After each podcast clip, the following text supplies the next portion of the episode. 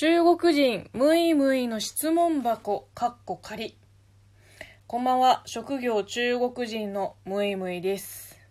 えー、っとですね、えー、先日2週間前ですかね。ラジオトークとは別にヒマラヤアプリで中国語放送のラジオを配信し始めたんですけど、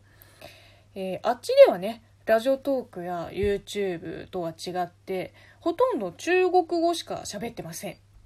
しかも日本人リスナーの方の中国語レベルに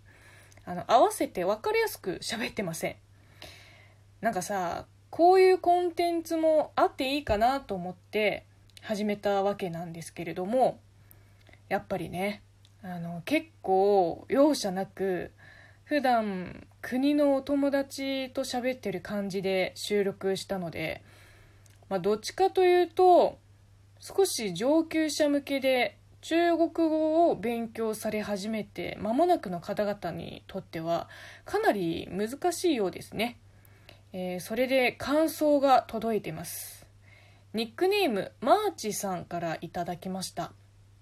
リスニングの理解度チェックにはディクテーションであってんのかな？書き起こしと答え合わせの学習法は本当に効果が高い。ムイムイさんの新ラジオ番組内の中国語。6割から7割しかできなかったが字面にするとヒントが降りてきたり来なかったり。わからないところは0.5倍速で聞き直したけど限界。答え欲しいなという、えー、ノートの写真付きの感想が寄せられています。いやーなんかあの特に1回目はまあまあ適当に喋ったのにそれをわざわざ文字起こしにして勉強しようとされるなんてちょっと恐れ多いですね。もう本当にありがとうございます。そうですね。私も高校の時に全編英語のドキュメンタリーのナレーションをこう全部書き出して暗記しようとしたことがありました。タイトル何でしたっけな？アースだったっけ？地球という意味の。あの制作がフランスだったけどナレーションが英語でしかも詩的な表現を多用しているあの美しい英語だったんですよ。まあ今となっては一個も覚えてないけど。うーん。0.5倍速度にしても7割しか聞き取れません。そうだね。まあ今はそれでいいんじゃない？あの私も日本語を勉強したての頃字幕がついていない声優さんのバラエティ番組を見てほんのちょっとしか聞き取れなかったのよ。それでも面白さはすごく伝わってでそれでよし日本語をもっと勉強しようと思ったんですよ。だからわからないところはスルーしていいと思います。もうどうせ大したこと言ってないので。まあ私の持論なんですけど同じ単語を違うところで3回くらい目にあの耳にしたら100%覚えられるって。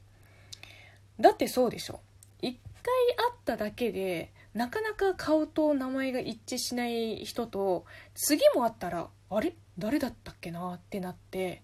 さすがに3度目の対面には顔と名前を覚えるでしょ。それよ。だから大丈夫。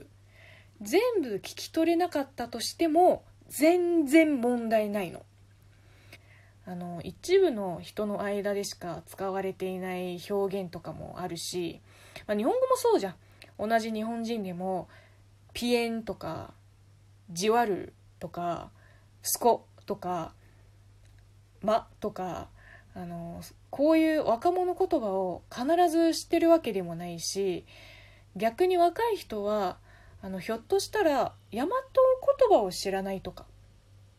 こうずっと言葉のアンテナを張っていればいずれ2度目3度目の巡り合いが来るかもしれません。本当にめったに聞かない言葉なんて覚える必要ないんですよ。マイナーな言葉はただの知識になるだけで会話では使わないって。なのでマーチさんも一旦そのノートを置くといいです、まあ、こんなことを言う配信者はあんまりいないかもしれないけど私のラジオを何回もじっくり聞くよりもっと他の中国語ラジオを大量に聞いてもう聞き流す程度でいい耳をあの中国語に慣れさせるのが先決ですかね。質より量です。まあ質も大事ですけどあの私もねあんまり真面目に中国語を教えられる立場じゃないのでせめてリスナーさんのために何かできないかなって考えた末あの中国語ラジオだったのであのもちろんたくさんの方に聞いてほしいんですけどやっぱりあれだけじゃ足りませんね。あの私よく最初はアニメで日本語を覚えたってあちこちで言ってますけどどれくらい見たと思います？1話25分のテレビアニメに全部換算すると軽く2000話くらいはありますよ。アニメだけですよ。